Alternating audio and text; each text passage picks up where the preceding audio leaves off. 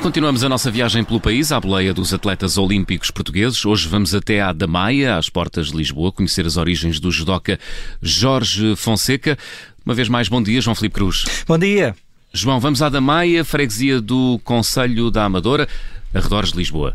Vamos lá, mas olha que este até podia ser o código postal uh, mais longínquo de sempre, porque hum? se fôssemos precisos, teríamos que ir até São Tomé e Príncipe, foi onde Jorge Fonseca nasceu. Mas como se mudou novinho para a Damaia, hum. para a Amadora, para Lisboa, com 11 anos, preferimos uh, uh, ir até Lisboa, que é aqui bem perto. E vamos até onde tudo começou, na escola. Jorge Fonseca começou a fazer judo na escola, espreitava pelas janelas para ver umas aulas de judo que havia lá e um dia decidiu entrar, não pela janela, mas foi definitivamente uma janela que se abriu. E aí, o nosso judoca mostrou logo ao que vinha, até porque, fala quem o conhece, eh, quem o conheceu lá, já em miúdo, o Jorge impunha respeito.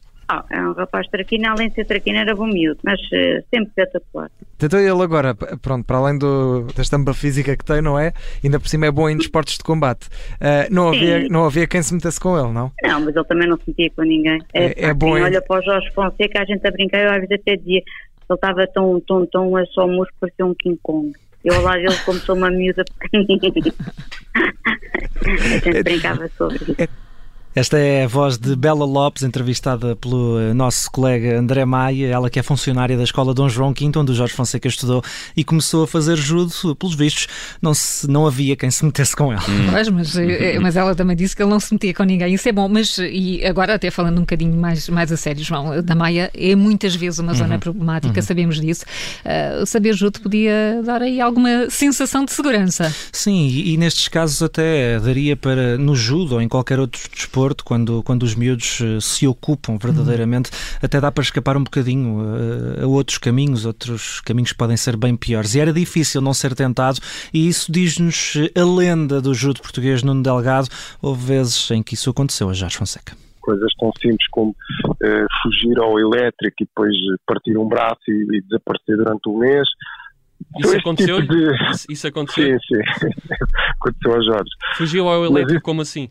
Ou seja, para apanhar o elétrico sem bilhete, coisas. Ah, ok, ok. Coisas de juventude, não é? Okay.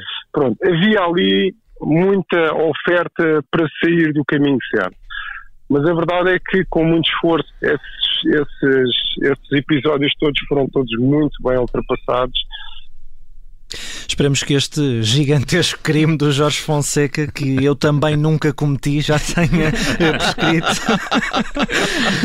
quem nunca, não é? Quem nunca? Quem, quem, nunca o fez, por amor de Deus, há vezes em que tem mesmo de ser, nem, quando mais não seja porque estamos efetivamente atrasados e não dá tempo para comprar o bilhete. Mas... Não te desculpes, não te desculpes, João.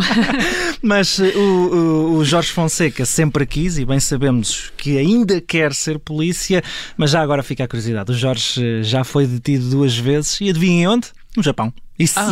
eu fosse ele, tinha cuidado por lá. Mas, mas, mas foi detido no Japão porquê? Vou usar a velha graça do. Não me digas que não pagou o bilhete no rickshaw. não, foi ainda melhor. Foi ainda melhor. A primeira foi porque passou um sinal vermelho com o treinador. A segunda foi por correr em tronco nu na rua. Oh, sério?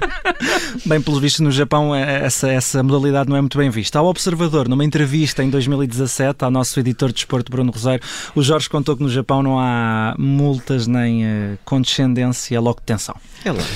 É bom que a polícia não ouça este código postal, senão lá se vai o sonho de Jorge ser polícia. Mas, João, o principal sonho agora deve mesmo estar relacionado com o judo, não? Ora, pois, é ser eh, campeão olímpico, eh, sonho de Jorge Fonseca, e quem o conhece no mundo do judo, o David Reis, colega e judoca no Sporting, não tem dúvidas, ele tem tudo para triunfar, principalmente pela garra e pelo espírito animado. Eu lembro-me numa situação de training que temos que executar eh, o maior número de repetições uh, num curto espaço de tempo. E uhum. ali é, são situações de muito cansaço. Por exemplo, a oitava ou a décima série já é só mesmo na garra. E eu lembro-me de inúmeras situações em que o Jorge está ali e está a puxar por nós e a, a mandar assim uns bora, vamos, e se ainda temos dúvidas sobre o empenho, a garra de Jorge Fonseca, está aí uma prova mais do que suficiente. O Jorge teve um cancro na perna esquerda em 2015, fez um IPOM à doença, ganhou e diz-nos o David Reis que não demorou a voltar.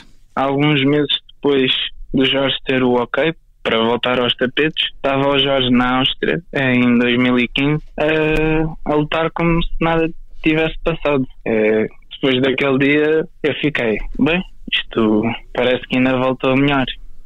É arrepiante, não dá para hum, ficar sim. indiferente da história de Jorge Fonseca e são todos estes pedaços, bem como o filho que teve aos 17, bem novinho, que lhe deram eh, força para que hoje eh, seja bicampeão do mundo de judo e esperemos campeão olímpico.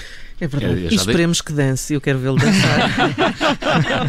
é já daqui a meia hora que vamos saber se uh, Jorge Fonseca consegue ou não arrecadar uma medalha olímpica para Portugal. João Filipe Cruz, o jornalista que apanha boleias de elétricos com o código sem bilhete. Sem bilhete. Sem bilhete.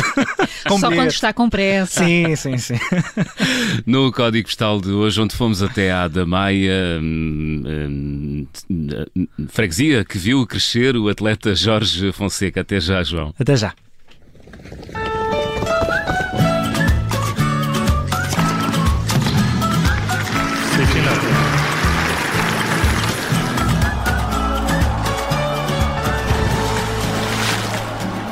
Obrigada por ter ouvido este podcast. Se gostou, pode subscrevê-lo, pode partilhá-lo e também pode ouvir a Rádio Observador online em 98.7 em Lisboa e em 98.4 no Porto.